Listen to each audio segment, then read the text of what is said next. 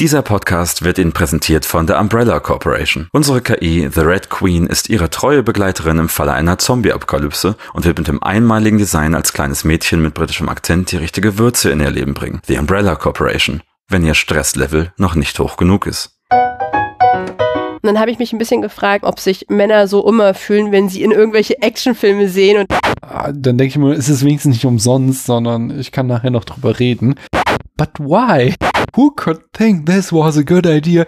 ich habe keine Ahnung warum. Tatsächlich habe ich den Film als sehr wahllos empfunden. Wieder so eine Frage, wo ich davor stehe und denke, but why? Ich war so sehr damit beschäftigt, den Film nicht zu mögen, dass ich mir gar nicht darüber Gedanken gemacht habe, was mag ich eigentlich. But why? Genauso undurchdacht ist wie der Rest des Films. But why? Warum hast du das gemacht, Film? Das waren meine What the fuck Momente. Hier dachte ich mir während des Schauens schon so, ja, da, das ging gerade schief. Are you having fun, kids?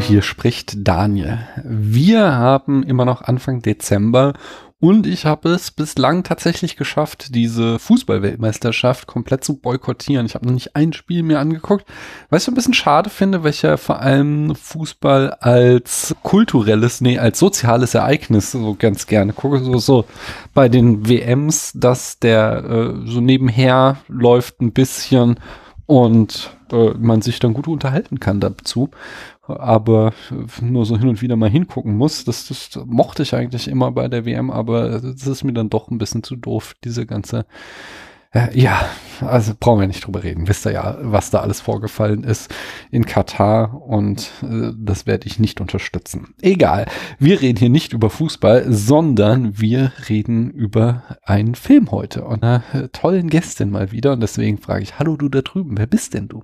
Hallo, mein Name ist Tabu oder auch Uli. Ja, sehr schön. Ich frage nochmal, woher aus diesem wunderschönen Internet könnte man dich denn kennen, Tabu? Wenn man mich aus diesem wunderschönen Internet kennt, dann kennt man mich aus ähm, den Weihnachtspodcasts bei dir. Da darf ich nämlich schon seit ein, bestimmt schon fürs vierte oder fünfte Jahr jetzt in glaub, Folge noch vorbeikommen. länger. Also, Vermutlich. Ja. Ich, ich werde auch nicht jünger. Oh, so war es nicht gemeint. du hast als blutjunges Ding hier angefangen. Oh Gott, ist auch sowas. Junges Ding ist auch so ein Begriff, den sagen nur alte Männer, oder? Ja, Ja. ja, ja, ja, ja. Ja, ich bin ein alter Mann, nicht? Ich, ich habe sehr jung angefangen und Ja. bin jetzt nur noch etwas jung. Genau. So. ja. Ja, Aber nicht schon vor einigen Jährchen auf jeden Fall. Und dann jedes Jahr zu Weihnachten ähm, freue ich mich, wenn ich vor vorbeikommen darf und mein, mein Unwissen über Filme hier mit euch teile. Sehr schön. Das machst du auf jeden Fall immer ganz großartig. Ähm, und äh, du, sagst auch so, wir sitzen uns hier gegenüber. Das, das kommt ja hier heutzutage auch kaum noch vor in diesem äh, Kulturverfall. Da st- podcaste ich ja eigentlich nur noch übers Internet. Oder nicht nur noch, aber oft. Ich habe den weiten Weg mit der Straßenbahn vom anderen Stadtteil auf mich genommen. Ja, das ist schon und bin hart. in dieser ähm, Kältesnacht im Dezember am Nikolaustag hab ich mich Mhm. aufgemacht. Sehr gut. Das ist äh, so, so lobe ich mir das. Am Nikolaustag vom draus vom Ostend. Nee, ach nee, wo Nordend. Kam? Nordend kommst du her. ich muss schon sagen. Anyway, heute reden wir über einen Film und das machen wir wie immer so, dass ich uns erstmal in das Jahr einführe und es ist das Jahr 2004. Das hatte ich schon bei Spider-Man 2, weswegen ich mir da ein bisschen gucken musste, was für Nachrichten finde ich denn noch aus äh, 2004 und ich habe noch welche gefunden. Ähm, hört selbst. Die gewöhnliche Gelbflechte ist die Flechte des Jahres. Die NASA beweist mit der Gravity Probe B experimentell Einsteins Relativitätstheorie. Mark Zuckerberg gründet Facebook. Der Internet Explorer ist mit über 90% Marktanteil der am weitesten verbreitete Browser. World of Warcraft wird gelauncht. Das Motorola Razr ist das coolste Handy auf dem Markt. Gmail geht an den Start. The Da Vinci Code wird zum Bestseller in den Buchläden. Uk-Boots kommen in Mode. In Athen finden die Olympischen Spiele statt. Lance Armstrong gewinnt als erster Mensch zum sechsten Mal die Tour de France. Später kommt heraus, dass er jahrelang systematisch gedopt war. Beim Super Bowl kommt es zum sogenannten Nipplegate, bei dem Justin Timberlake angeblich versehentlich Janet Jackson einen Teil des Oberteils abreißt,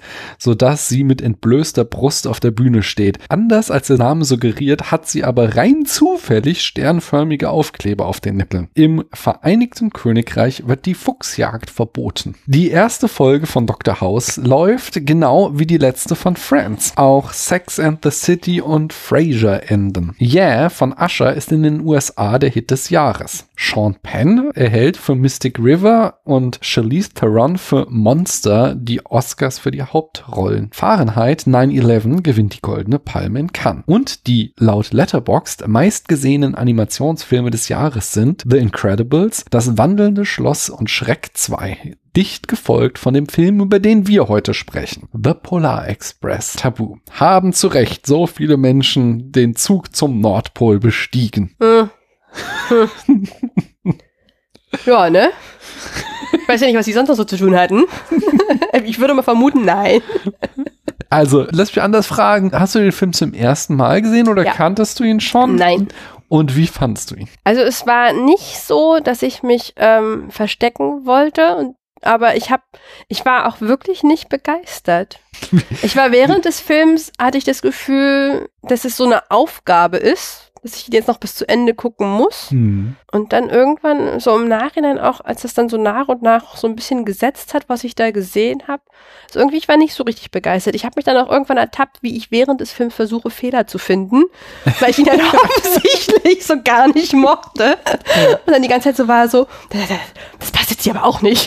ja, ja, ja. ich glaube, dass da, da werden wir viele Fehler finden. Ich stelle mir ja gerne so Film-Challenges und dann Oh. musst du dir da auch richtig viel Schrott reinziehen. Ja, zum Beispiel habe ich dieses Jahr jetzt endlich alle Hitchcock-Filme zu Ende geguckt. Also ich Mhm. wollte alle Hitchcock-Filme gucken und bevor die Meisterwerke kommen, das war aber schon letztes Jahr, da muss man auch viel leiden, muss man durch viel sehr mittelmäßige Melodramen sich auch quälen. Ja. Und jetzt so am Ende war es auch alles schon nicht mehr, gar nicht mehr so geil. So die letzten Filme, da, da merkt man doch, dass das Alter dem Mann genagt hat und die hohe Kunst nachgelassen hat. Und äh, das war das eine. Und genau. Und das andere, äh, meine andere Challenge dieses Jahr war, dass ich Viola Davis wollte ich zur meistgesehenen Schauspielerin in meiner Letterbox-Statistik machen. Da sieht man immer so, welche Schauspieler und Schauspielerinnen hast du am meisten gesehen. Und da war mein Plan eben, dass äh, Viola Davis da auf Platz eins steht, dass ich einfach da, da eine schwarze Frau mal Und? äh, am meisten. Ja, es waren halt, es waren gute Filme dabei. Sowas zum Beispiel wie Doubt, ein sehr großartiger Film, der an so, so einem äh, Internat, katholischen Internat spielt. Und es gibt so einen Konflikt zwischen der Schwester, die hier von Meryl Streep gespielt wird, unglaublich unsympathisch, die, die, die Chefschwester und dem Pfarrer, der von Philip Seymour Hoffman gespielt wird, der halt ein total charmanter Typ ist und es steht halt ein Vorwurf im Raum, dass er einen Jungen missbraucht hat und der Film macht es halt so richtig krass, dass du halt so vom Sympathie die ganze Zeit auf der Seite von Philip Seymour Hoffman bist, weil er halt einfach so ein netter Mensch zu sein scheint, während Meryl Streep so eine unangenehme Person ist, Hm. aber moralisch halt sie die ganze Zeit das Recht auf ihrer Seite hat und du so hin und her gerissen wirst. Das fand ich schon sehr gut gemacht. Ja. Wie hieß der nochmal? Doubt, wie der Zweifel. Ja. Das notiere Mhm. ich mir direkt mal. Und jetzt ganz frisch auch, also äh, Viola Davis hatte dann nur eine kleine Nebenrolle. Das waren nämlich so viele, äh, also komme ich gleich drauf. Äh, auch sehr gut war ähm, jetzt ganz frisch The Woman King. Oh, den habe ich geliebt. Dafür Ja. war ich im Kino. Fand ich richtig gut. Hat mir so Ja. viel Spaß gemacht. ja, fand ich auch gut. Den habe ich mit ähm, Molinia gesehen. Also Mhm. eine gemeinsame Freundin vom Capoeira. Also allgemein Molina und ich waren in diesem Jahr sehr viel im Kino. Mhm. das war meine Challenge, mehr Filme sehen. Ja, sehr schön. Ähm, aber Woman King war wirklich fantastisch. Mhm. War, also ich habe es wirklich geliebt. Und dann habe ich mich gefragt, weil Molina und ich sind beide aus dem im Kino rausgegangen und waren gehypt und voller guter Laune. Und dann habe ich mich ein bisschen gefragt, ob sich Männer so immer fühlen, wenn sie in irgendwelche Actionfilme sehen und dann halt sehen, wie andere Männer halt ähm, brillieren, weil ich bin da echt rausgegangen, nachdem ich so, oh yeah, oh yeah, I can do it, I can do it. ja, das ist ähm, ja, ja spa also spannender Effekt. ja, interessant, nee, weil äh, ich glaube, ich habe nicht den Effekt, so dass ich dann gleich irgendwie, keine Ahnung, ein paar Genicke brechen möchte. Ja, doch, tatsächlich hatte ich, also okay, jetzt, der Film hatte auch sehr viele Elemente, wo man halt ähm, so Sachen aus dem Capoeira und auch aus dem Candomblé ja. so wieder erkennen konnte. Ja. Das heißt auch, ähm, mein, Capoeira-Herz hat natürlich direkt auch angefangen zu schlagen, auch so bei verschiedenen so Afro-Dance und ne, dann bei den Rhythmen und der Musik, das merke ich schon, dass das was mit mir macht, da ähm, reagiere ich sehr schnell drauf. Mhm. und deswegen war ich nach dem Film dann auch so, ich mir dachte, oh, ich will das auch machen. Sehr gut. Aber ja, guter äh, Film. Ja, nee, aber eigentlich wollte ich darauf hinaus, dadurch, dass halt äh, als, als, als Woman of Color hat man halt auch nicht mehr die Möglichkeit, sich alle Rollen auszusuchen. Das heißt, ja. sie, äh, sie spielt auch oft in echt schlechten Filmen irgendwelche kleinen Nebenrollen. Und da habe ich auch sehr viel Schrott gesehen. Entsprechend, ich bin leid erprobt und wenn man es dann auch noch für einen Podcast macht, dann, dann ist man immer so, ah, dann denke ich mir, ist es wenigstens nicht umsonst, sondern ich kann nachher noch drüber reden. Und Leute potenziell schützen. genau. This sad. Ich fand ihn auch ganz schön schrecklich. Jetzt, also ich war nicht so, dass ich so gelitten habe und ihn nicht gucken wollte oder irgendwie es nicht durchgestanden habe, sondern ich saß da oftmals davor, bei allen Möglichkeiten, die sie hatten, wie kamen sie auf die Idee, dass das die beste Option war? so ein Unverständnis war da oft bei mir. Das müssen sie doch sehen, dass das keine gute Idee ist. Möglichkeit eins: Es gab sehr viele Abstimmungsloops und irgendwann war das das geringste Übel, worauf sich alle einigen konnten. Möglichkeit zwei: Wie können wir die Zuschauer so richtig leiden lassen? Ich glaube, ich glaube, die haben das, also ich glaube, die meinten das echt ernst halt so, aber lass uns mal reinsteigen und dann sehen wir nämlich gleich, wo der Film so krankt, an welchen Stellen. Bring uns mal die Eckdaten. Oh ja wie ich schon sagte, wir befinden uns im Jahr 2004. Regie führt Robert Zemeckis und der ist ja eigentlich kein unbeschriebenes Blatt, sondern der kann auch einiges. Er hat 1984 angefangen, oder nein, nicht angefangen, aber es war wahrscheinlich so, so ein großer Durchbruch auf der Jagd nach dem grünen Diamanten. 1985 kam dann zurück in die Zukunft. Die Fortsetzung dazu hat er auch gedreht. Das erste Mal in Richtung Animation ging er 1988 mit Falsches Spiel mit Roger Rabbit. 1994 hat er Forrest Gump gemacht, 97 Contact, wo wir auch schon ein Motiv finden, was wir hier wieder haben, nämlich so Glauben und Glauben verlieren, Glauben finden. Äh, 2000 Castaway hat er sich zum zweiten Mal mit Tom Hengst zusammengetan. Ja, auch dort werden wir ihn wiederfinden. Und äh, nach diesem Film hat er auch noch weitergemacht äh, mit diesen komischen Animationsfilmen. 2007 kam Die Legende von Beowulf, der auch irgendwie, ich habe den auch mal gesehen und war auch eher ratlos, was der sollte. Und er hat noch einiges mehr gemacht. Ähm, jetzt ganz aktuell 2022 Pinocchio.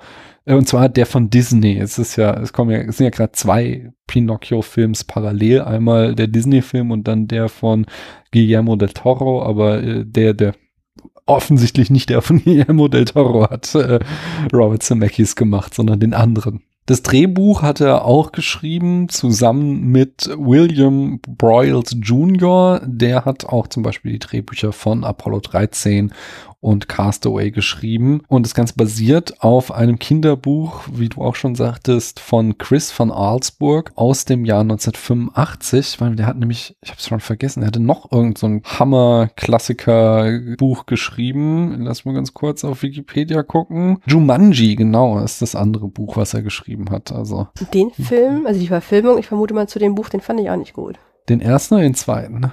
Fand die alle nicht gut. Ich glaube, den ersten habe ich nicht gesehen. Den zweiten fand ich schon ganz lustig mit dieser Body-Switch-Geschichte.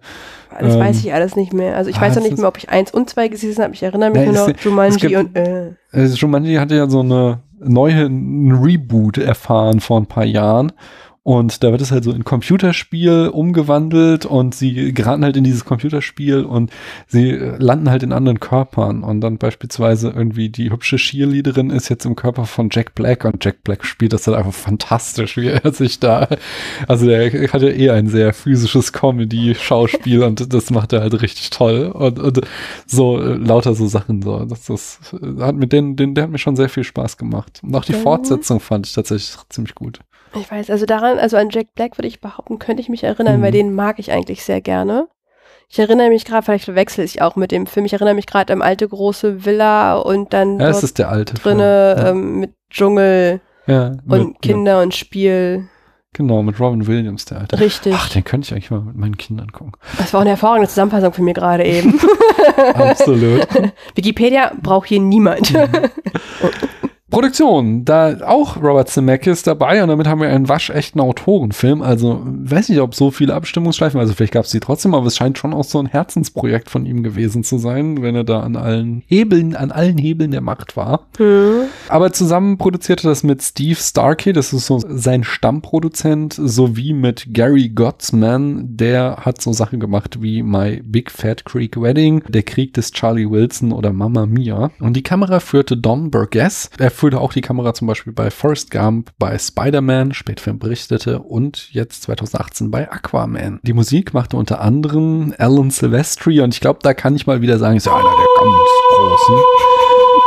Der hat die Musik 1985 zu Zurück in die Zukunft gemacht, 87 zu Predator, 97 zu Contact, 2002 Lilo und Stitch, 2006 Nachts im Museum und 2012 den Score zu Marvels The Avengers und noch jede Menge andere Sachen. Ja, und jetzt kommen wir zur ersten Frage, wo du davor sitzt und sagst, but why?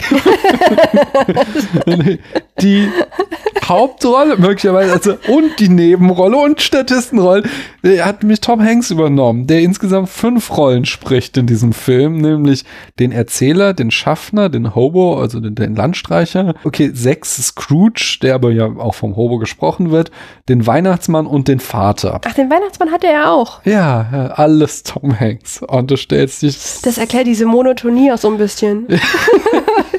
Wer ist Tom Hanks? Ich habe einfach mal, also er ist ja auch einer der ganz großen, aber das hier im Spätfilm den, den Komponisten vorbehalten. Deswegen habe ich bei Tom Hanks einfach mal seine Oscar-Auszeichnung und Nominierung mir rausgeschrieben. Ich glaube, das sagt schon alles. Er hat den Oscar gewonnen als bester Hauptdarsteller 1994 für Philadelphia, ebenfalls als bester Hauptdarsteller 1995 für Forrest Gump und war außerdem nominiert als bester Hauptdarsteller für Big 89. Habe ich mit und Christiane gesehen und die waren beide nicht angetan von dem Film. Und ich dachte, oh, der ist so toll, der ist so gut. Ich mochte den schon immer und der ist immer noch toll, der Film.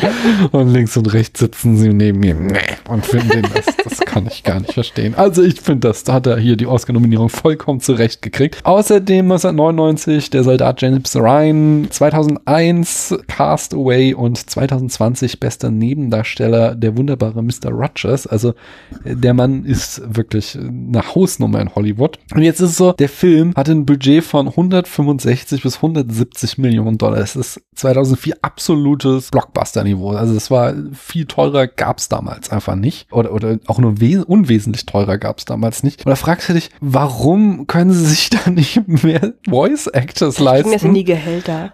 Ja, also in das Gehalt haben sie da irgendwie den Rentenfonds von Tom Hanks aufgebessert. Also warum übernimmt er da fünf bis sechs Rollen? Und auch so die Theorien, die man dazu findet, es macht alles nicht so richtig Sinn. So, es gibt einmal, dass äh, alle Inkarnationen von Tom Hanks werfen einen anderen Blick auf die Persönlichkeit des Jungen. Habe ich eine Theorie gelesen. Interessant. Also ganz ehrlich, so, so vielleicht ähm, bin ich da auch zu oberflächlich rangegangen, weil so tief habe ich mir da, also hätte ich jetzt so, hätte ich so nicht gesehen. Ich sehe es auch immer noch nicht. Also ich ja, ja, aber erstmal, was, was hat denn die Person noch dazu gesagt? Also war, wie begründet sie das denn? Oder was, welche Schatten sieht sie denn da? Das haben wir jetzt nicht rausgeschrieben, aber so, okay, schauen wir uns noch mal der Reihe nach an. Wir hätten den, den Schaffner, der ist ja irgendwie einerseits so ein Motivator, andererseits auch so ein Pedant, der darauf immer pocht, die Zeit einzuhalten.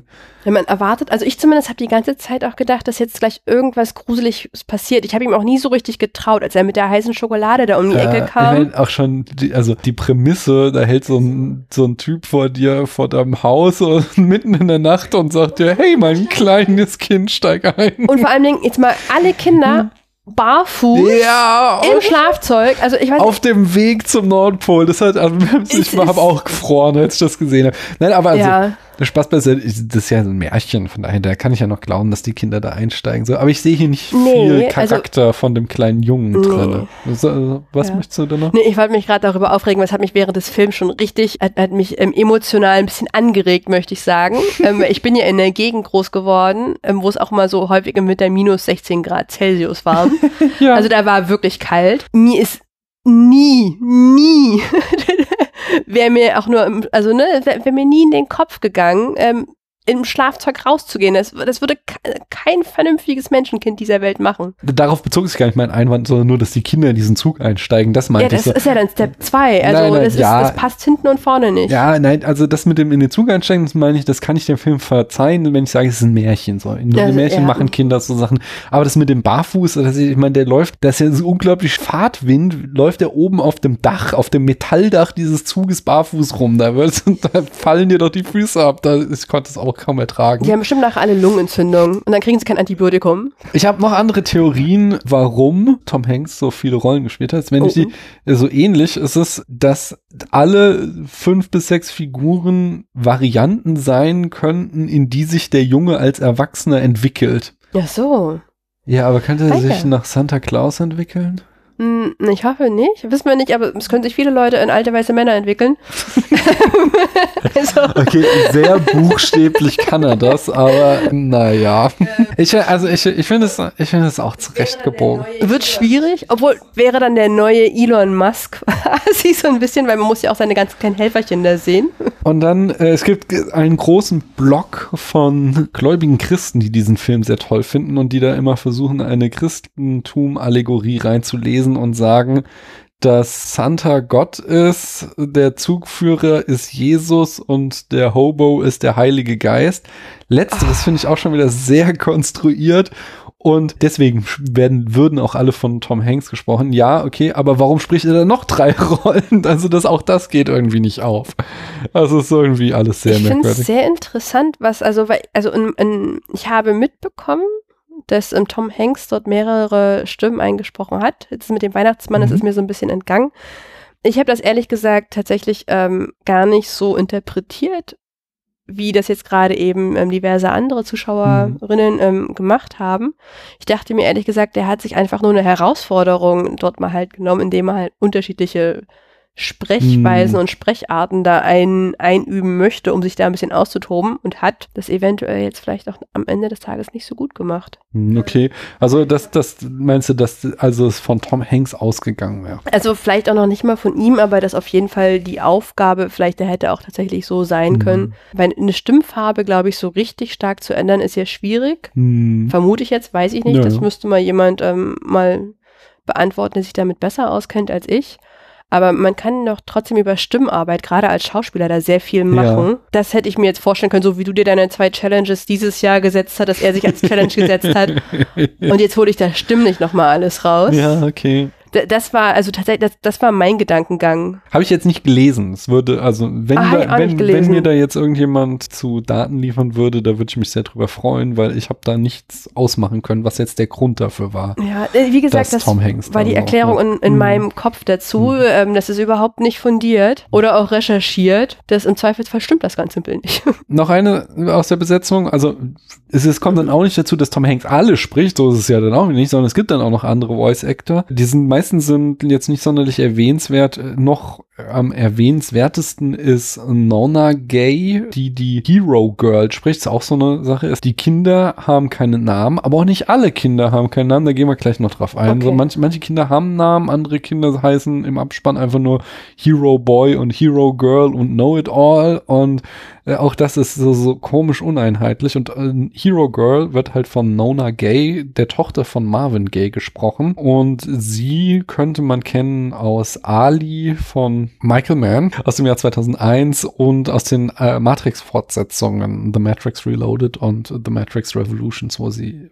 die sie spielt. Mittlerweile, wenn ich es richtig gesehen habe, hat sie sich aus dem Schauspiel zurückgezogen und ist komplett äh, auch Musikerin wie ihr Vater. Budget sagte ich schon 165 bis 170 Millionen. Am Box Office hat er 314 Millionen eingespielt, also so knapp das Doppelte, was ja nach Hollywood-Logik noch kein Erfolg ist, weil man da noch irgendwie die Marketingkosten draufrechnen muss und dann, dann äh, hat er offensichtlich ein bisschen Verlust wahrscheinlich am Ende gemacht, aber dadurch ruhig, dass es jetzt so ein Weihnachtsklassiker ist, der jedes Jahr wieder rausgekramt wird, dürfte in the long run das Geld wahrscheinlich schon reingespielt haben. Und im Genre befinden wir uns irgendwo in Weihnachtsfilm, Kinderfilm und Animationsfilm. So, Tabu, dann erzähl uns doch mal in fünf Sätzen circa, worum es in diesem Film geht. Also wir haben ja gerade eben schon ein bisschen Einblick gegeben. Mhm. Kleine Kinder Barfuß. verlassen das Haus barfuß und ungeschützt, ohne elterliche Aufsicht.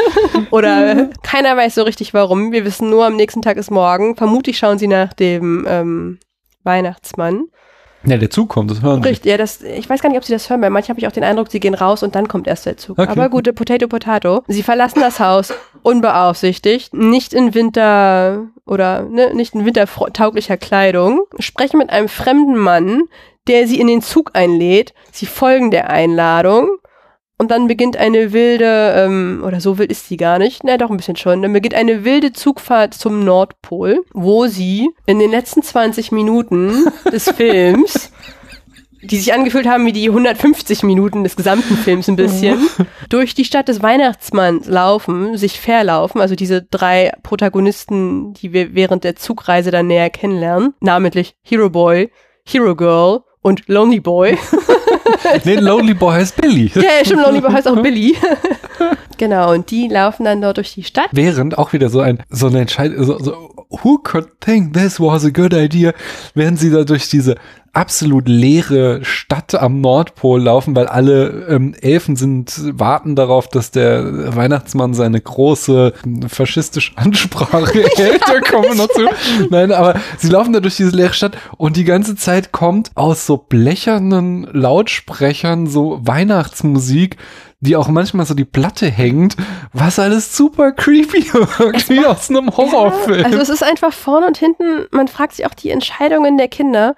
Ähm, die Kinder finden am Ende des Tages dann auch durch einen Zufall eigentlich zurück zu dem Platz, wo der Weihnachtsmann die Ansprache hält. ja. Sie gelangen dann, ähm, ich weiß gar nicht, über irgendwelche ähm, Tubes, die sie dann halt ähm, zu diesem Platz bringen, dann in, in einen riesengroßen Sack mit Geschenken. Ich will Jetzt, äh, erzähl noch mal die, die, die, Und dann die kommt- große Challenge, die Hero Boy hat, doch, worum sich der Film dann dreht. Ja, das stimmt. Das ähm, Overall Theme ist so ein bisschen, dass Hero Boy ähm, nicht weiß, ob er an den Weihnachtsmann glauben Mhm. soll und halt ähm, sehr stark am Zweifeln ist. Damit beginnt auch eigentlich die Geschichte, muss man fairer sa fairerweise sagen. Vielleicht hätte ich damit auch anfangen sollen. Ähm, Hero Boy im Zweifel, der, ob es den Weihnachtsmann gibt oder nicht. Und seine Zweifel sollen halt, oder ich glaube alle Kinder, der Grund, warum der Zug ja auch bei allen Kindern hält, ist ja, weil ich glaube, alle Kinder da so ein bisschen halt diese Zweifel haben und die werden eingesammelt und Mhm. sollen quasi das Geschenk, da, da bin ich mir jetzt unsicher, weil ich finde dass sie sollen das alle Geschenk was anderes lernen. ja, richtig, sollen alle was anderes lernen, aber sie sollen ja vor allen Dingen halt auch sehen, so ne, dieser ähm, Spirit of Christmas so ein bisschen. Obwohl ich finde, wenn man sieht,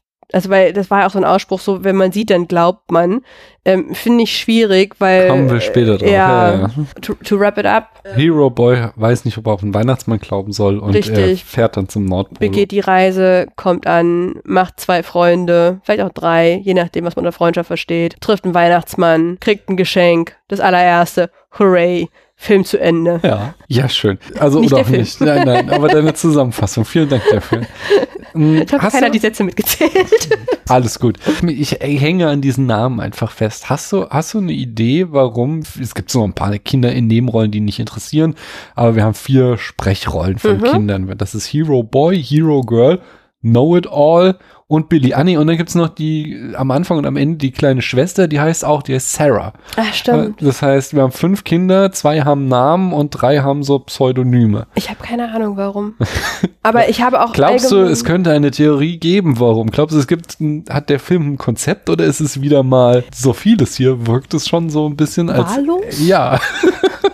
Also, ähm, tatsächlich habe ich den Film als sehr wahllos empfunden in, in seiner Entscheidungs-, also in den Entscheidungen, die wir dort ähm, erleben durften. Aber jetzt habe ich ja von dir schon gehört, dass diverse andere Leute sich da ähm, mehr Gedanken drum gemacht haben und da auch mehr reinlesen konnten. Das habe ich in dem Moment nicht. Ich war sogar auch ein bisschen ähm, empört darüber, dass man sie halt so generisch Hero Boy und Hero Girl Mhm. nannte. Jetzt könnte man natürlich argumentieren, ähm, vielleicht war es, weil ähm, jeder oder jede halt Hero Boy und Hero Girl sein könnten. Genau, das würde ich so, mit viel guten Willen würde ich ihm noch zugestehen, so äh, halt quasi eine männliche und eine weibliche Identifikationsfigur, die wir unbenannt lassen, damit jeder sich da rein interpretieren kann. Ja. Aber dann geht es halt wieder nicht auf, dass wir zum Beispiel Know It All ist ja halt auch kein Name. Warum heißt der dann nicht Fritz, sondern hat halt diesen auch so ein so ein Pseudonym und auch, ich meine, dann hätten sie es halt durchziehen müssen und dann hätten alle anderen irgendwie Namen haben müssen. Dann hätte es auch nicht einfach nur The Conductor für für den Zugführer, sondern dass die dann halt schon wirklich irgendwie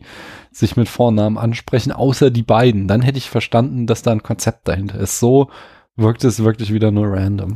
Ich habe auch, ich meine, sie haben, also das, das ist eine Sache, die finde ich sehr irritierend, Mhm. ähm, weil offensichtlich haben die Kinder sich ja auch nicht sich selbst vorgestellt oder mal nachgefragt oder auch sich nicht mit ihrem Namen angesprochen. Und eigentlich ist es ja das Natürlichste Ja. auf der Welt, gerade wenn man sich kennt, ja, wie heißt denn du, wer bist denn du? Ah ja, okay, cool, schön. Und das ist ja so gar nicht Erfolg. Also deswegen, und das mit Hero Girl und Hero Boy habe ich auch nur mitbekommen, weil ich dann irgendwann, ich habe es über, über Amazon geschaut Mhm.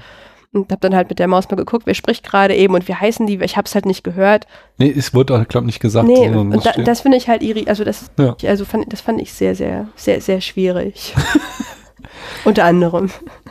Apropos sehr schwierig. Ein großes Thema bei diesem Film sind die Special Effects oder halt, also er ist ja ein komplett computeranimierter Film, der aber, und das war das Besondere, der erste Film war, der komplett mit Motion Capturing gedreht wurde. Also ne, dieses wie zum Beispiel Gollum.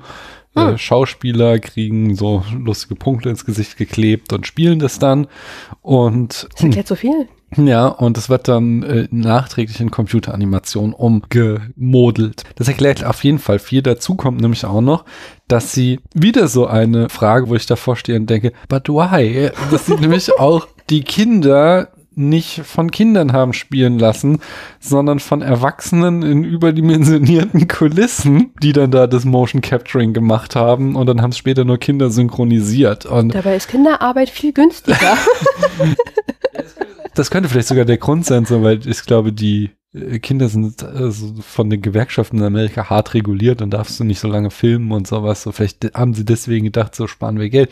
Aber Kinder bewegen sich halt nun mal anders als Erwachsene Ja. und das könnte halt auch so einen weiteren Disconnect machen, warum da also vieles einfach so hölzern und leblos wirkt. Insbesondere war es dann halt tatsächlich wohl so, dass Tom Hanks, der ja dann öfter mal mit sich selbst Gespräche geführt hat, erst auf der einen Seite stand, geredet und Grimassen gemacht hat und dann hat er sich auf die andere Seite gestellt und den anderen Teil des Dialogs gesprochen und so gemacht, was ja jetzt dem Film auch nicht gerade zugute tut, dass da irgendwie sonderlich belebt wirkt, wenn da jemand äh, nur so tut, als würde er mit anderen Menschen sprechen. Also ich wusste das vorher nicht. Ich höre das gerade eben das erste Mal. Ja. Man, man hätte das mit dem Film auch einfach sein lassen können.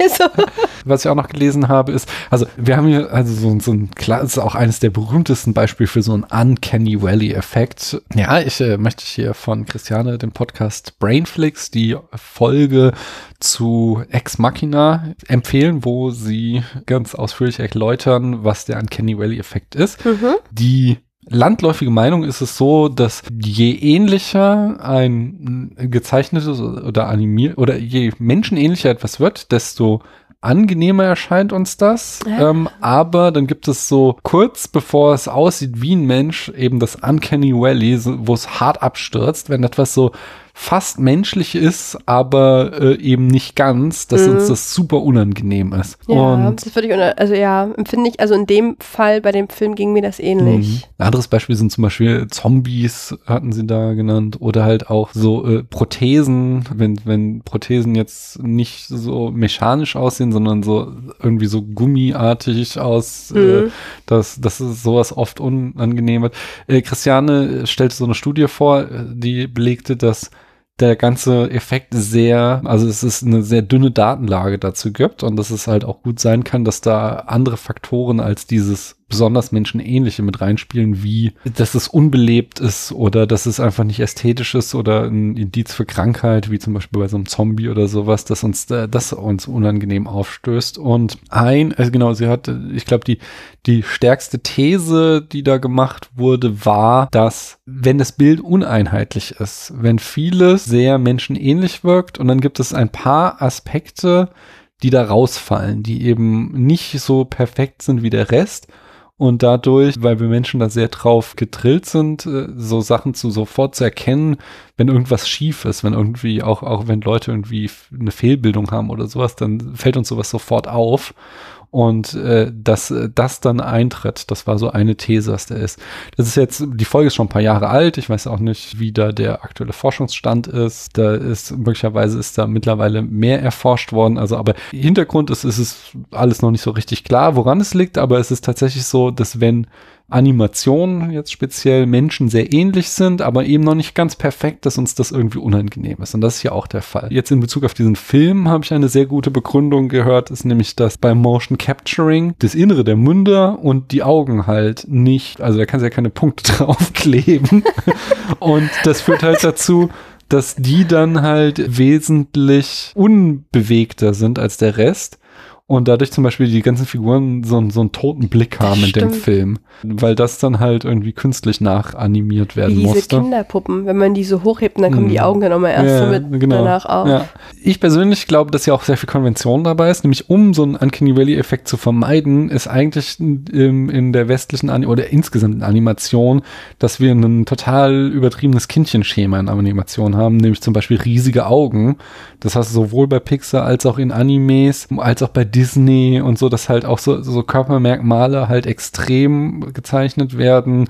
Jetzt bei Frozen halt so super dünne Taillen, was ja auch problematisch ist, aber es Mhm. halt auch wieder damit zusammenhängt, dass du halt nicht eine möglichst realistische Darstellung haben willst, weil das dann wieder unrealistisch, also unangenehm wirkt. Und das hat dieser Film hier halt gar nicht gemacht, sondern der hat halt versucht, so möglich eins zu eins zu gehen.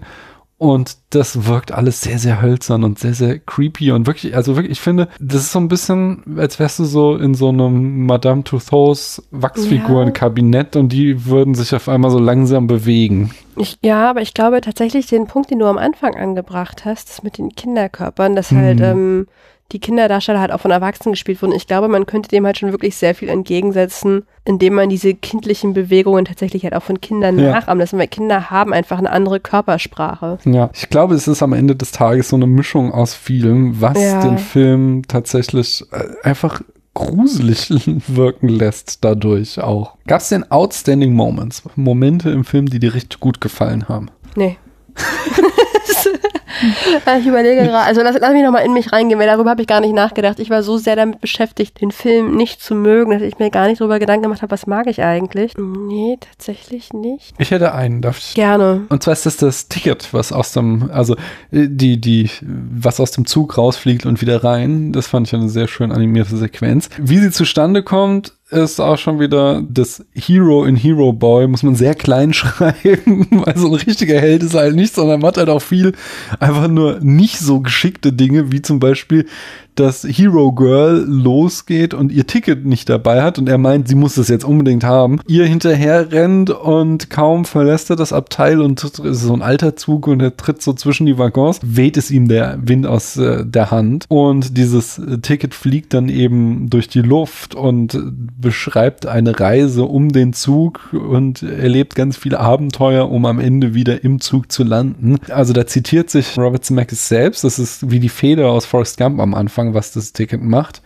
Und zugleich nutzt er eben die Möglichkeit der Animation, um es noch viel weiter zu treiben. Also wir haben hier das Ticket fliegt halt auch erst durch die Luft und dann landet es am Boden und dann kommt ein Rudel Wölfe und das Ticket wird Ja. wieder hochgewirbelt und dann fängt es ein Adler auf und dann sind wir die ganze Zeit so auch auf der Schulter des Adlers und fliegen fantastische Flugmanöver und äh, so Es weiter und geht so auch immer fort. den Berg hoch und Mhm. Berg ab sehr stark, um auf diesen verfrorenen See, also auch vor allen Dingen mit Geschwindigkeiten. Da Mhm. gab es ja auch diesen Kamerawechsel von wir sehen erst den Jungen und dann sehen wir es aus Sicht des Jungs Mhm. oder halt auch aus Sicht des Tickets. Mhm. Das ist mir tatsächlich auch aufgefallen. Mir ging dabei durch den Kopf, dass ich mir vorstellen könnte, dass das halt in einem, in einem 3D-Kino Mhm. vielleicht wesentlich spannender wirkt. In dem Moment ich auf meinem kleinen Computerbildschirm war, war okay, aber das ist halt 3D-mäßig mit vielleicht noch so bewegten Sitzen, wie man es aus Disneyland kennt. Da stelle ich mir das noch ein bisschen cooler vor. Okay, aber 2004 hatten wir noch gar keinen 3D-Film. Also Doch. Nee, das war doch Avatar, der große Hype. So, ich. 2008, 2009. Ja. Also es gab, es gab schon, aber es war jetzt Ja. nicht der, der, der große Boom war noch Nee, nicht das wieder war da. nicht. Von daher glaube ich nicht, dass dieser Film je in 3D rauskam. Vermutlich nicht, aber ich dachte mir, das würde halt spaßig sein, in dem Ah, Moment okay, diese verstehe. Szene dann halt in 3D und vielleicht mit bewegt zu So. folgen. Hm. Aber ansonsten muss ich ganz ehrlich sagen, also ich, es freut mich für ihn, dass er sich da austoben konnte. Mhm. Aber das war mir auch ein bisschen zu lang alles. Und die ganze Zeit habe ich mich gefragt, so, ich finde, da kommt dieses, but, why? Also, why? Ja, ich glaube, das war tatsächlich nur so eine Leistungsshow. Gucken wir mal, was wir jetzt machen können. Aber, aber das hat mir Ja. gefallen. Das ist so. Das ist schön. Ja, nein, das, da stehe ich schon drauf. So, so, guck mal, das, ist, das ging bis eben noch nicht im Kino, jetzt geht es, äh, ist es nicht geil. Sowas sehe ich schon gerne. Aber diese, Ja, das ist, insgesamt äh, bin ich voll bei dir. Bei vielen Szenen hatte ich auch das Gefühl, okay, diese Szene ist jetzt ungefähr 20 Prozent zu lang. Man kann auch richtig sehen, so, das war wahrscheinlich irgendwie so ein, ich kenne das nicht, aber ich nehme an, es ist ein Bilderbuch und wahrscheinlich hat es irgendwie so 20 bis 30 Seiten und da kann man halt sehr gut, Junge glaubt nicht mehr an Weihnachtsmann, steigt in den Zug, fährt zum Nordpol, trifft den Weihnachtsmann, Happy End. Und das jetzt irgendwie auf über zwei Stunden auszuwälzen, da muss man halt auch wirklich viele Szenen bis zum Erbrechen ausspielen, wo ich auch auf der Hälfte, ja, ich hab's, ich hab's verstanden. ja, und wenn man den Stand der Technik zeigen möchte, dann kann man das nicht eher so punktuiert machen? Hm. Nicht so exzessiv? Ja, ein- die, Ja, die ist Stelle also- mochte ich. Aber also Ja. gerade jetzt, wo die Eisenbahn dann zum Beispiel so Achterbahn fährt. Ja, das war äh, cool. Nee, das fand ich wiederum so, ja, aber also nee. Nee, da, das, fand, das war wieder der Punkt, wo ich mir dachte, so, okay, das macht Spaß. Okay. Mir hat das Ticket Spaß gemacht. ja, ja, aber wie gesagt, weil halt da halt auch der Gedanke kam, so, uh, das im 3D-Kino mit bewegenden Sitzen. Ja. Ich war auch, ähm, 2004 war ich ja im, im Auslandsjahr und da Ja. waren wir nämlich auch in Disneyland und da gab es nämlich so ein Kino, deswegen musste ich auch daran denken. Mhm. Ähm, also das war halt in Disneyland, da konnte man so einen Film gucken und dann hat man sich dort, ähm, gab es so bewegliche Sitze und dann hat man ähm, so einen Naturfilm gesehen und dann wurde man mit Wind angeblasen und cool. ein bisschen mit so Wasser und dann haben die nochmal so geruckelt und dann, ich weiß gar nicht mehr, wo man lang gefahren ist. Und ich glaube, mit sowas könnte, also das könnte dann halt wieder fetzen, das könnte Spaß machen. Ja. Diese Filmszene jetzt in, im Speziellen. Aber ja. Let's see. Ansonsten hab ich, fand, fand ich das in dem Moment ein bisschen, ein bisschen wie Kaugummi. Hm. Ich komme gleich auch noch auf ganz viele Kritikpunkte. Aber bevor wir das mal nochmal Mhm, die, noch was die, Positives? ja, so die Thematiken, die der Film verhandelt, die Frage, worum geht's wirklich, würde ich gerne noch. Also ein großer Block ist ja so magische Kindheit. Ähm, eben, dass, dass die Eltern sagen, dass am Ende, äh, am Anfang des Films, als er so am Einschlafen ist, dass das so das Ende der Magie für ihr Kind sei, Mhm. ähm, weil er jetzt nicht mehr an den Weihnachtsmann glaubt. Und dieser Wunsch, dieses magische Denken der Kindheit ein bisschen zu verlängern. Und das, d- deswegen hat der Film auch oft so was Unscharfes, Entferntes, irgendwie Traumhaftes in der Inszenierung, um diese Erinnerung an Weihnacht irgendwie hervorzurufen. Ich glaube, ich sage nicht, dass das gelingt. Mhm. Ich sage nur, dass er das, glaube ich, versucht, dass das da drinne steckt. Ich finde es interessant. Genau, ich habe auch so eine, so eine Eltern-Webseite gelesen zu diesem Film, wo es dann auch hieß so, ey, seid vorsichtig. Der Film thematisiert so ausgiebig die Frage, warum es den Weihnachtsmann, dass es den möglicherweise nicht geben könnte, dass eure Kinder halt zu zweifeln anfangen können. Was, was auch so ein Punkt bei mir ist, den ich mir schon lange frage, wie kann es eigentlich sein, dass Kinder da überhaupt dran glauben? Weil das ist so allgegenwärtig in unserer Kultur, diese Frage, glaubst du noch an den Weihnachtsmann?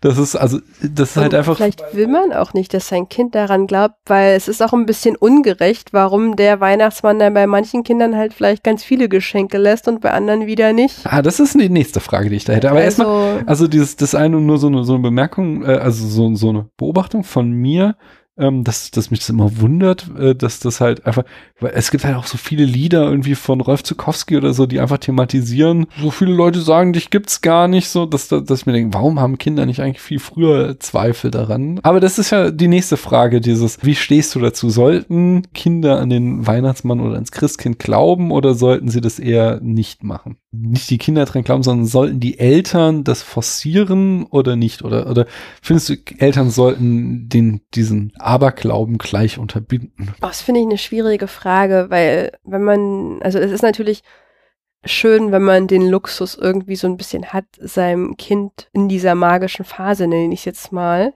Mhm. das halt auch noch so ein bisschen ähm, auszuschmücken, beziehungsweise das halt das Kind auch noch so ein bisschen leben zu lassen, ist schon schön. Ne? Deswegen, also finde ich das auch schwierig, darüber zu urteilen. Ich finde es aber halt auch wirklich ein bisschen schwierig, weil so verschiedene Haushalte haben halt unter, Mhm. also unterschiedliche Möglichkeiten. Ja. Wenn wir mir jetzt mal angenommen, ich, ich stelle mir gerade einen Kindergarten vor, der vielleicht auch gesellschaftlich ein bisschen durchgemischt ist. Mhm. Und dann, dass die Kinder sich halt gerne mal darüber unterhalten, wer was zu Weihnachten bekommen hat. Ja. Und dann ist halt der Rückschluss, okay, du hast halt die und die Geschenke bekommen. Also, ne, das wird vielleicht noch nicht mal so in der Logik passieren, aber das Gefühl, was bleibt, ist ja dann, vielleicht bin ich gar nicht so ein gutes Kind, weil du hast ja so viel mehr Geschenke bekommen als ich. In der äh, Narration von Weihnachten wird es ja an, an das Bravsein gebunden. Ja, und das und- ist dann tatsächlich, das ist tatsächlich das beste Argument in diesem Bezug, was ich je gehört habe, weil ich bin prinzipiell schon so ein Fan davon, Kindern so magisches Denken auch zu lassen, weil halt die Ja, auch Kindheit so, so eine besondere Zeit ist und bin ja auch ein Freund von rational-logischem wissenschaftlichen Denken. Es wird ja dadurch nicht ausgeschlossen. Genau, du kannst ja, wenn du, wenn, kommt noch früh genug, wenn du halt entsprechend erzogen wirst. Aber deswegen muss man, äh, also ich kenne so aus Elterndiskussionen eher so dieses, ja, das ist ja irrational an sowas zu glauben und man sollte sein Kind doch ja, nicht richtig, anlügen. weil Christentum auch so rational ist. Ja, ich glaube, also dieses Argument kommt dann eher schon so aus, aus so atheistischen Familien, so dass man sein Kind nicht belügen sollte, etc. pp. Das finde ich immer Ah. hanebüchend, weil ich finde halt, Sprache hat mehr als eine Funktion, mehr als die Wahrheitsfunktion so. Und Ich deswegen. finde das auch fantasiefördernd. Und ich Mm, finde genau. eigentlich gerade, Kinder sollen träumen und man sollte ihren Träumen, also, ne, Mhm. so lass sie auch träumen, lass sie das genießen, weil es ist, finde ich, schon ein Geschenk, was wir da als Menschheit haben.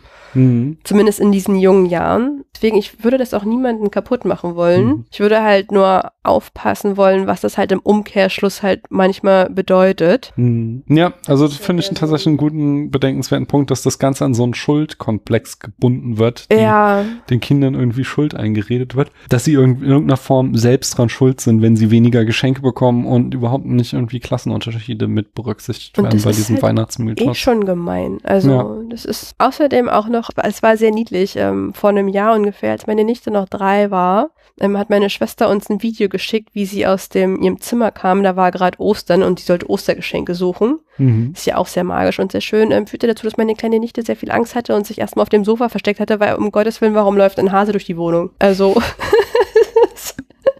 da sollte man vielleicht auch ein bisschen aufpassen, was man den Kindern erzählt.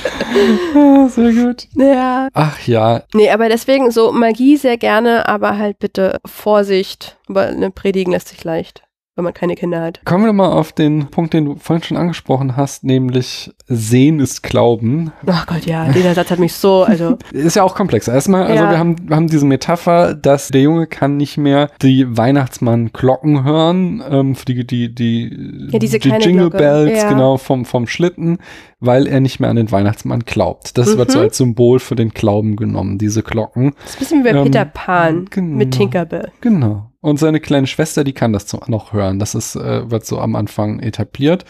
Und seine Challenge ist dann eben, diese Glocke wieder zu hören. Und er kriegt dann unterwegs von diesem Hobo, äh, diesem Gei Landstreichergeist auf dem Zug, eben diesen Spruch gesagt, sehen ist Glauben, nach dem Motto, er muss den Weihnachtsmann sehen, um daran zu glauben. Was ja erstmal das Gegenteil ist. Also das ist halt eine Verifikation. Ich brauche an, nicht an etwas glauben, was ich verifiziert bekommen habe. Das ist halt ein Beweis. So. Das Mhm. ist halt buchstäblich nicht Glauben, sondern das ist Wissen so.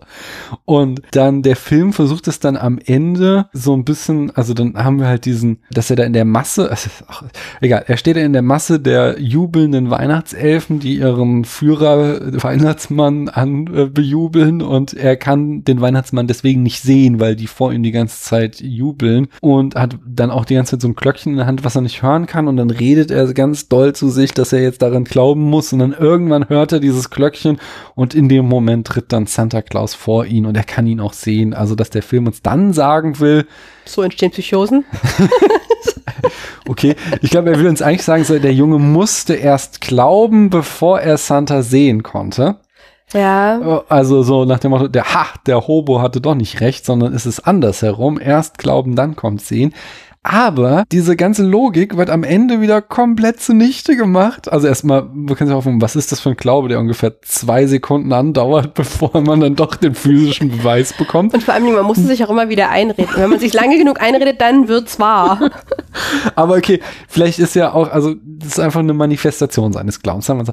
Aber es wird halt, am Ende haben wir so einen Epilog, wo ähm, Tom Hanks in einer Wer- wer seiner sonst? vielen Rollen nochmal so, ein- so ein Voice-Over spricht, wo er dann sagt so, ja, als meine Freunde Eltern wurden und meine Schwester, hörten sie auf, an den Weihnachtsmann zu Oh glauben. Gott, ja. Und sie wurden alle erwachsen. Außer ich. Ich war der Einzige, der noch heute daran glaubt. Und das ist halt dann wie so, ja, Kunststück. Du bist halt auch der Einzige, der zum Nordpol gefahren ist und ihn echt gesehen hat. Und dann kannst du zwar einerseits behaupten, erst muss man glauben und dann äh, sieht man, aber alle anderen, die nur glauben, die werden halt dann am Ende verdammt erwachsen zu werden. Und nur der Einzige, der halt wirklich gesehen hat und der einen Beweis hat, der, der glaubt halt nicht. Der weiß halt, dass es den Weihnachtsmann gibt, womit dann halt der Hobo am Ende doch wieder recht hat, dass Sehen Glauben ist und diese ganze Parabel halt genauso undurchdacht ist wie der Rest des Films. Ich verstehe, also ich muss mit dem Spruch habe ich wirklich so ein bisschen meine Probleme. ja. Also ich, ich verstehe nicht, also da, da, da kommt bei mir noch sehr stark dieses But why?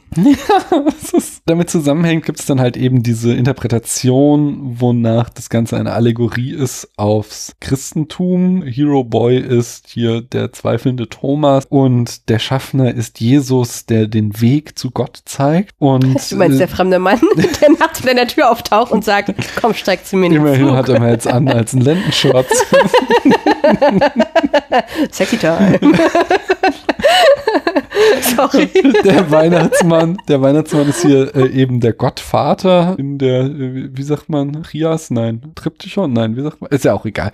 Und dann gibt es ja immer noch äh, im Christentum den Heiligen Geist, also die drei. Die heilige Dreifaltigkeit. Genau, das war das Wort, was mir fehlte. Die Holy Trinity. Aber an dieser Stelle zerbricht's halt vollkommen, weil dann wird halt da dieser Hobo, weil halt buchstäblich ein Geist ist, wird dann halt immer, ah, das ist der Heilige Geist, aber der Heilige Geist ist ja jetzt niemand, der sagt so, nee, gibt's alles nicht. Das ist nicht wahr, also der dich irgendwie in deinem Zweifel, Also ich bin jetzt auch nicht so, so Kirchen, Mhm. Kirchen, ähm, ja. also im Hinblick auf irgendeine Kirche. Aber ich dachte eigentlich immer, der Heilige Geist wäre ähm, allgegenwärtig. Und das macht so den Heiligen Geist aus. Okay, aber der, okay, der da kann zumindest überall ähm, materialisieren. Vielleicht könnte man das darin sehen. Aber wie gesagt, das ist auch, das spricht gerade bei mir ähm, gefährliches Halbwissen, Mhm. Ja, was noch nicht ja. mal Halbwissen ist.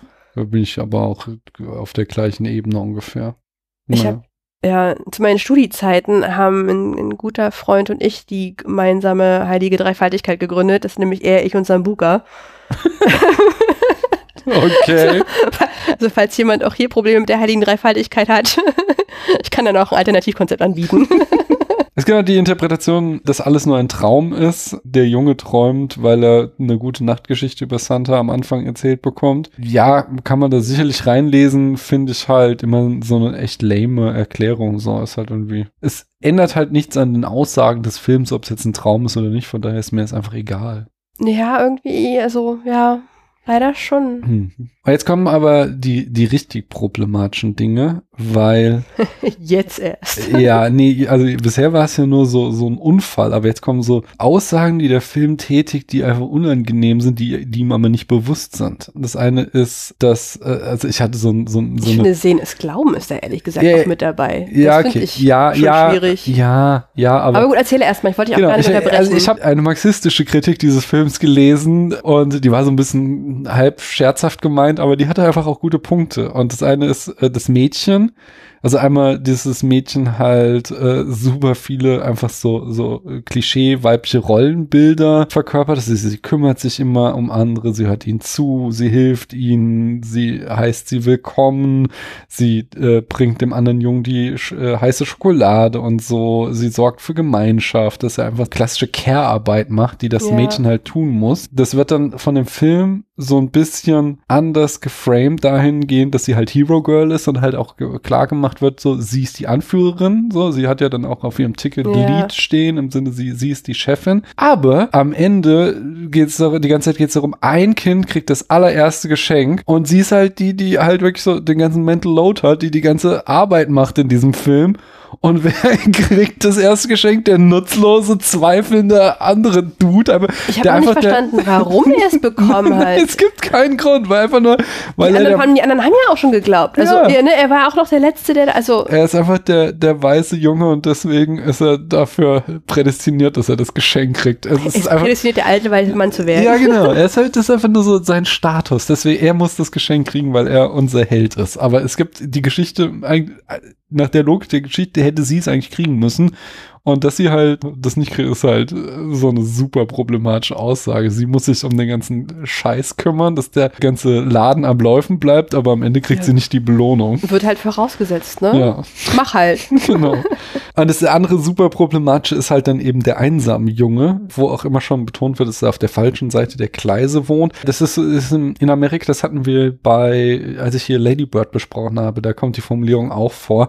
Aber da ist halt was anderes, weil da Lady Bird selbst das sagt, als, Mhm. als von Armut Betroffene, dass es in Amerika so, sehr oft so war, dass die Bahnlinie eine Stadt durchschnitten hat und auf der einen Seite waren dann so die Reichen anwesend, auf der anderen Seite waren dann so die Arbeiter anwesend.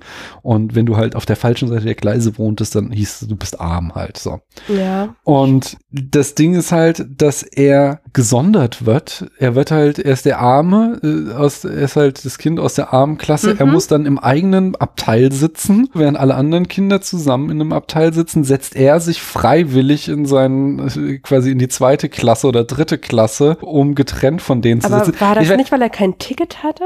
Nee, er hatte, also ich glaube, er ist einfach nur schüchtern. Die kriegen ja ihre Tickets von dem Ja, ja, aber hatte er das dann nicht, irgend- war da nicht irgendwas, was er verloren hat? Ich Ja, krieg's nicht kann- mehr ganz Also zusammen. der Film liefert dir auch in Universum Erklärungen, aber es sind ja trotzdem so unangenehme Konnotationen, die Ja, die ja, Bilder erzeugen. Wenn das arme Kind darf nicht bei den anderen Kindern sitzen und es muss dann auch von den reichen Kindern gerettet werden, dahingehend so, komm, wir nehmen dich unter die Fittiche und, und es hat keine eigene Agenda, sondern er ist die ganze Zeit, wird er nur von den anderen irgendwie rumgeschoben. ich, ich weiß nur, dass ich mich an irgendeinem Punkt gefragt habe, weil ich mir dachte, so, jetzt ist ja offensichtlich, dass er mitfahren darf. Das Mhm. ist geklärt. Warum setzt er sich dann nicht mit zu den anderen und warum bleibt er dann da hinten? Das habe ich auch nicht so richtig Ja. verstanden. Noch gar nicht in Verbindung gebracht, ähm, dass er sich selbst dann halt schon quasi einer anderen Klasse, einer niedrigeren Klasse Ja. zuordnet. Also, aber wie gesagt, ich glaube nicht, dass der Film das aussagen will, aber das ist halt so eine Aussage, die ihm versehentlich unterläuft und das ist nämlich auch die letzte Konsequenz.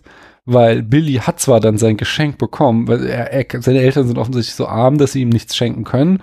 Und er fragt sich deswegen, ob er überhaupt irgendwas kriegen wird. Und er kriegt dann ein Geschenk von Santa und ist glücklich. Aber das hat halt überhaupt kein revolutionäres Moment. Da ändert sich nichts an seiner Nee. Situation. Er hat halt jetzt an einem Weihnachten mal ein Geschenk gekriegt.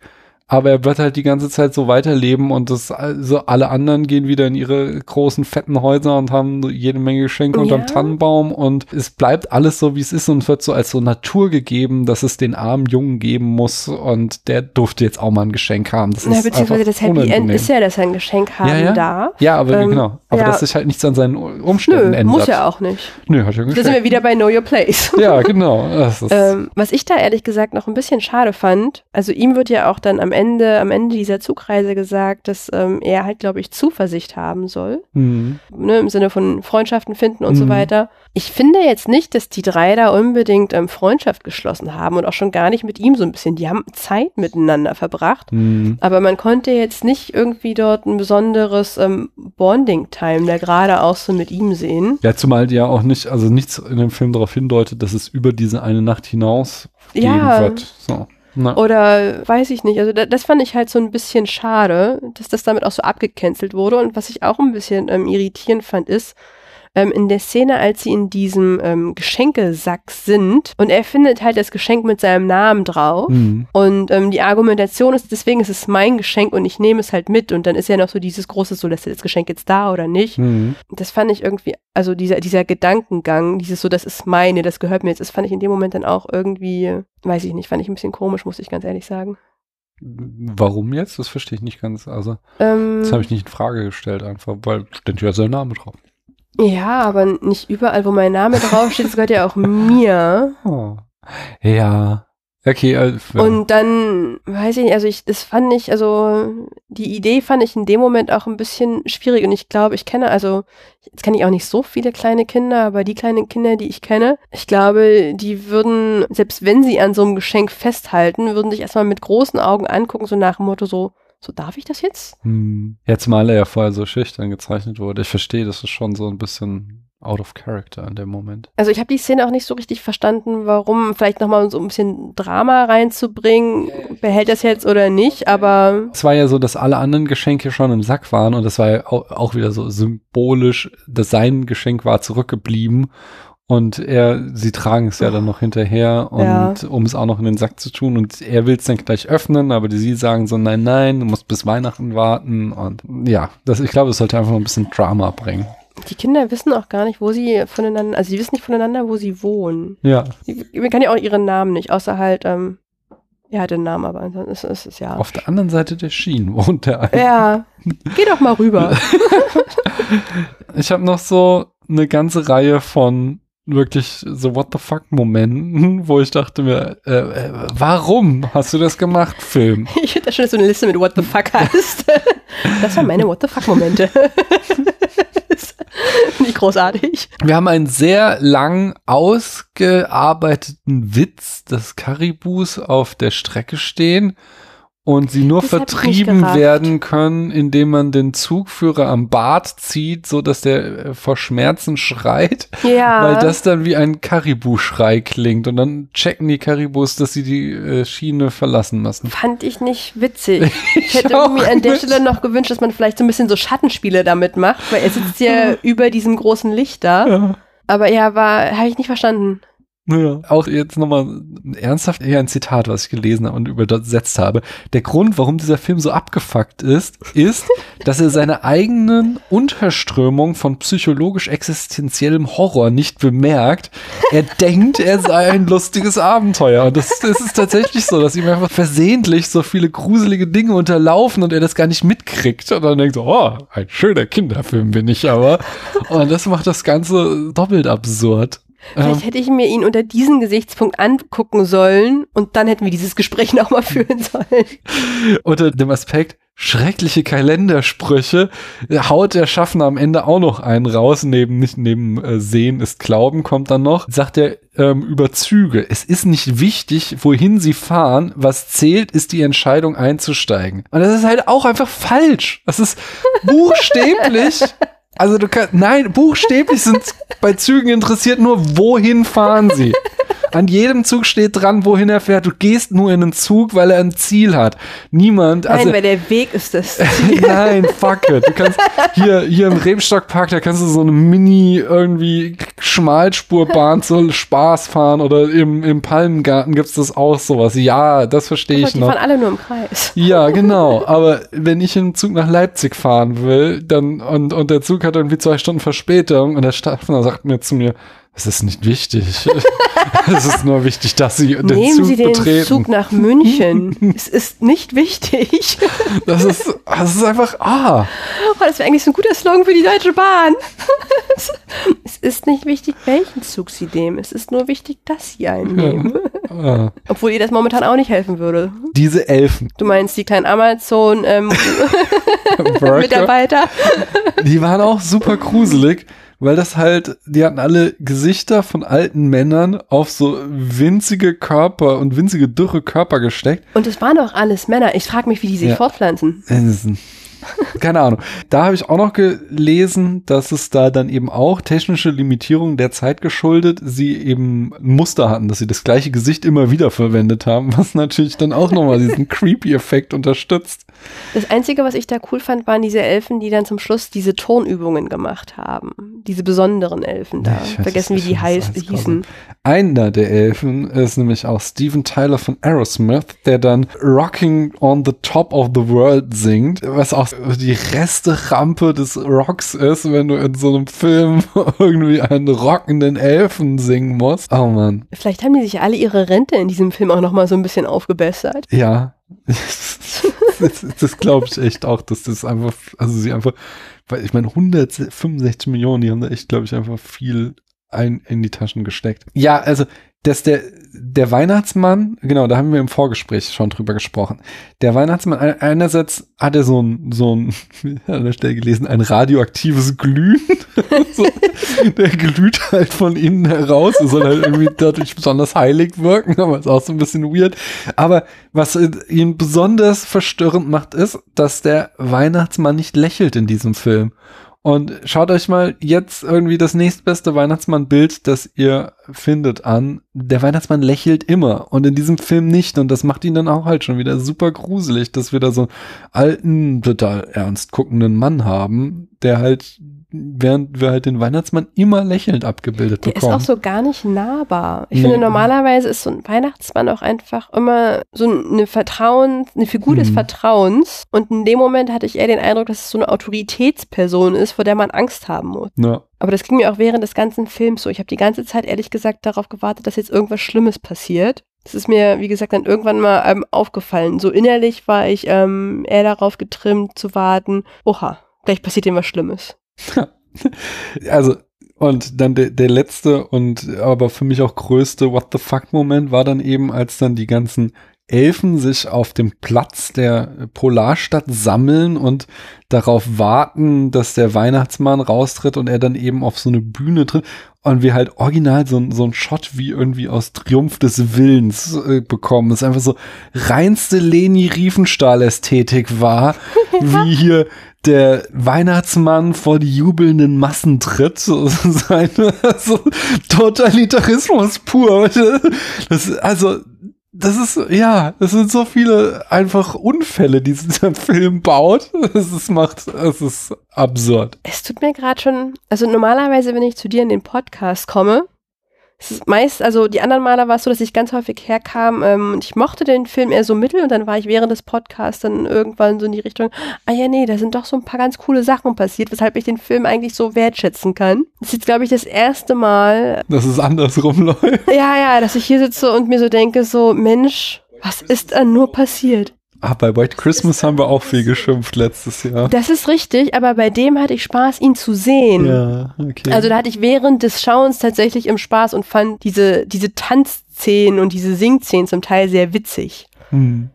Hier dachte ich mir während des Schauens schon so, ja, da, das ging gerade schief. Dachte ich mir aber auch so, naja, du kommst ja dann noch hier ne, ins Podcast-Gespräch und dann erfahre ich bestimmt noch irgendwelche Sachen, wo ich mir denke, so, ja, okay, das macht den Film jetzt wieder ne, so sehenswert. Eigentlich wollte ich auf dem Leni Riefenstahl Kracher enden, aber ich sehe gerade, ich habe noch Ja. einen Punkt vergessen, der auch so, so verstörend ist, dass ich, dass ich ihn nicht aus, äh, unerwähnt lassen darf. Nämlich, ich erwähnte ja schon den Hobo, diesen Landstreicher Ja. Geist oben auf dem Zug.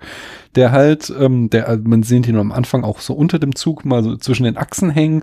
Das heißt so ganz typisch, wie halt früher Leute in, in Amerika auf Zügen als äh, Trittbrettfahrer, da kommt das Wort ja auch her, gereist sind, dass sie halt äh, entweder sich unter den Zug gehängt haben oder oben auf das Dach gesetzt haben, um halt ohne Ticket mitfahren zu können. Und äh, jetzt haben wir so eine Figur, die aber ein Geist ist, die sich immer wieder in Luft auflöst. Sowohl verbal, also einer einmal macht er, also er spricht so ein bisschen in Rätseln immer, aber er macht einmal eine harte Andeutung daran, wie er zum Geist geworden ist, wie er buchstäblich gestorben ist. Plus wir sehen das dann auch noch mal, nämlich, dass er einfach der Zug durch einen Tunnel fährt und die Decke nicht hoch genug ist und dann der Geist so an der Tunnelwand zerplatzt, so um uns noch mal klar zu machen, oh, das war wahrscheinlich echt mal ein Landstreicher und er ist dann genauso gestorben. Are you having fun, kids?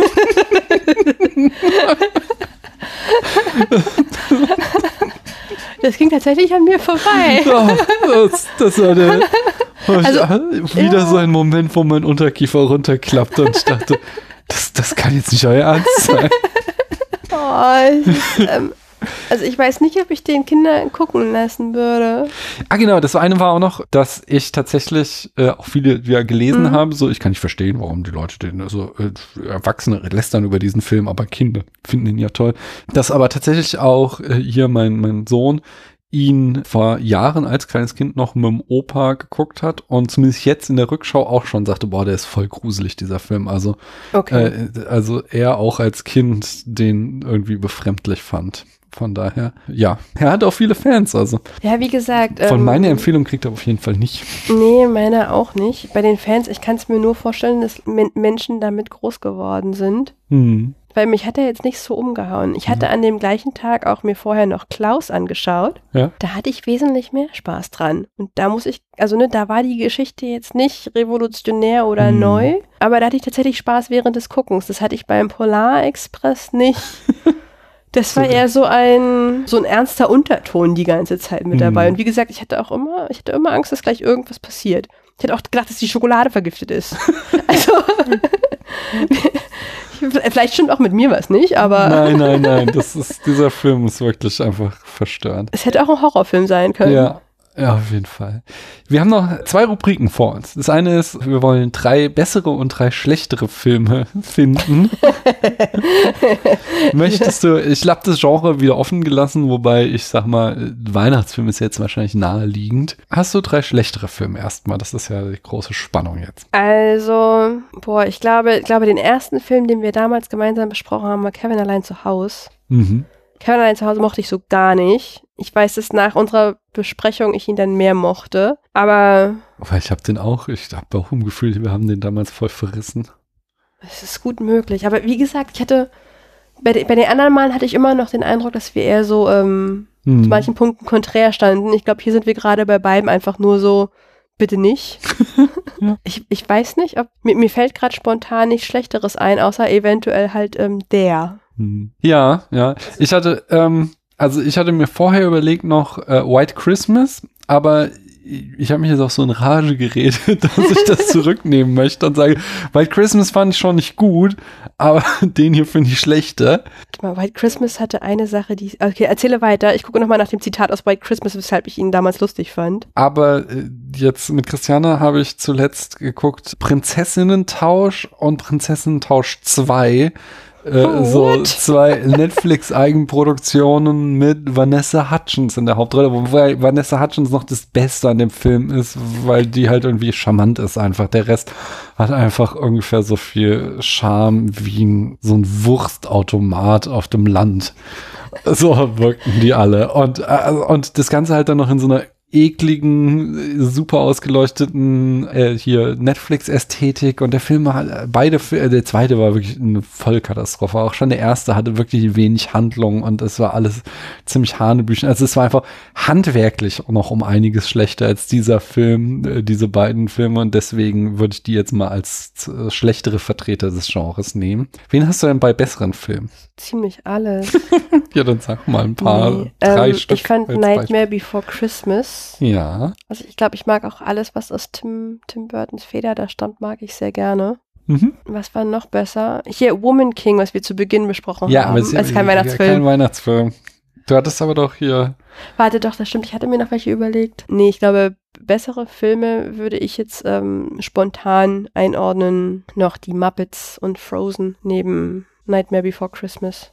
Mhm. Mm, Ich habe die, die Muppets habe ich auch. Die Muppets Weihnachtsgeschichte als besseren Film bin ich ein Riesenfan von und haben wir auch. Gibt's übrigens jetzt gerade im äh, Klassiker Fable zu hören. Könnt ihr euch gerne noch einmal anhören, was den Film toll macht. Äh, Ihr könnt natürlich unsere Folge noch mal hören. Äh, außerdem habe ich It's a Wonderful Life, wenn man wirklich auch so was Herzerwärmendes sucht, dann, also Muppets natürlich auch, aber dann kann man auch It's a Wonderful Life gucken, der immer noch ein, einfach ein fantastischer Film ist.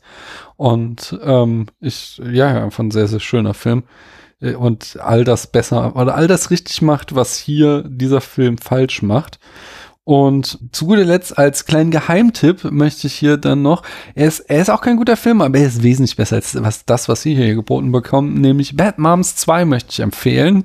Er heißt nicht, glaube ich, auch Bad Christmas oder so im Englischen, aber im deutschen Bad Moms 2 einfach, also das Bad Moms Genre, der erste ist ein äh, Klassiker, ein großartiger Film und äh, der zweite baut ein bisschen ab, aber er ist auf jeden Fall noch besser als Polar Express. Ja, und dann haben wir noch eine letzte Rubrik und das ist, diesen Film zu bewerten auf einer Skala von 1 bis 100 Punkten. Tabu.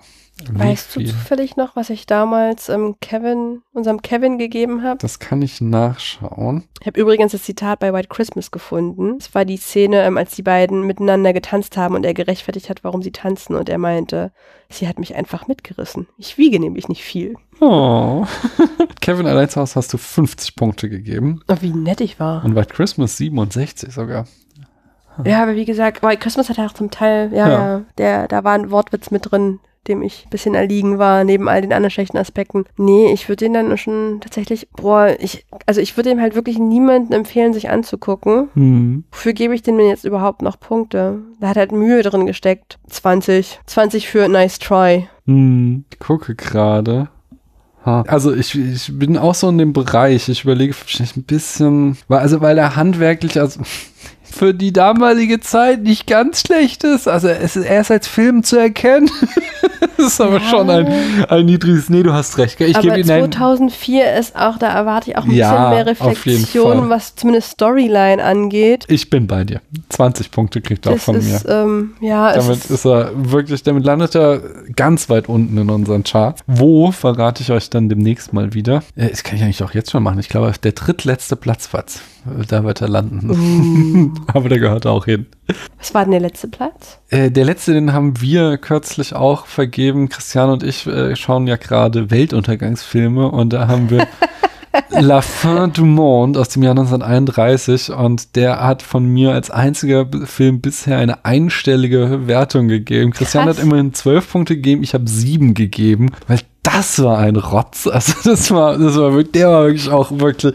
Willst du ihn haben? Ich, ich schenke dir die DVD, wenn du Ist möchtest. okay, ist okay. Ich bin eh schon beeindruckt, wie du das schaffst, ähm, die Filme zu gucken, in die diversen Podcasts noch reinzuhören und noch einen eigenen Podcast zu machen. Ja, Das ist ähm, Respekt. Wenn ich auf die Uhr gucke, äh, ich habe mir das mit dem Schlafen einfach abgewöhnt. ja, aber nicht abgewöhnen möchte ich das Podcast mit dir, denn das hat wieder sehr viel Spaß gemacht. Und wir haben ja jetzt auch schon mal einen Termin festgemacht, außerhalb der Reihe, dass wir dieses Jahr, oder Oh ne, ja. Genau, nee, diese Folge erscheint ja noch 2022, dass wir auf jeden Fall 2023 nochmal über was anderes sprechen wollen, als immer nur Weihnachtsfilme. Yes, yes, yes, yes, yes. Sehr gut, da freue ich mich noch äh, doppelt so drauf. Und, Dürfen wir schon ähm, anteasern? Nee, das Okay. halten wir noch geheim. Es wird spannend. Das ist so. Im Internet nichts ankündigen, sondern einfach machen. Ja. Und das machen wir dann. Der, der wird auch besser als Polar Oh ja, Express. auf jeden Fall. Wesentlich. Das, so viel können wir verraten. Ja, nee, ansonsten sehen wir uns außerdem nächstes Jahr Weihnachten hoffentlich wieder, wenn du weiterhin möchtest. Ich sehr, sehr gerne. Sehr schön. Und euch da draußen danke ich, dass ihr bis hierhin zugehört habt. Tschüss. Tschüss.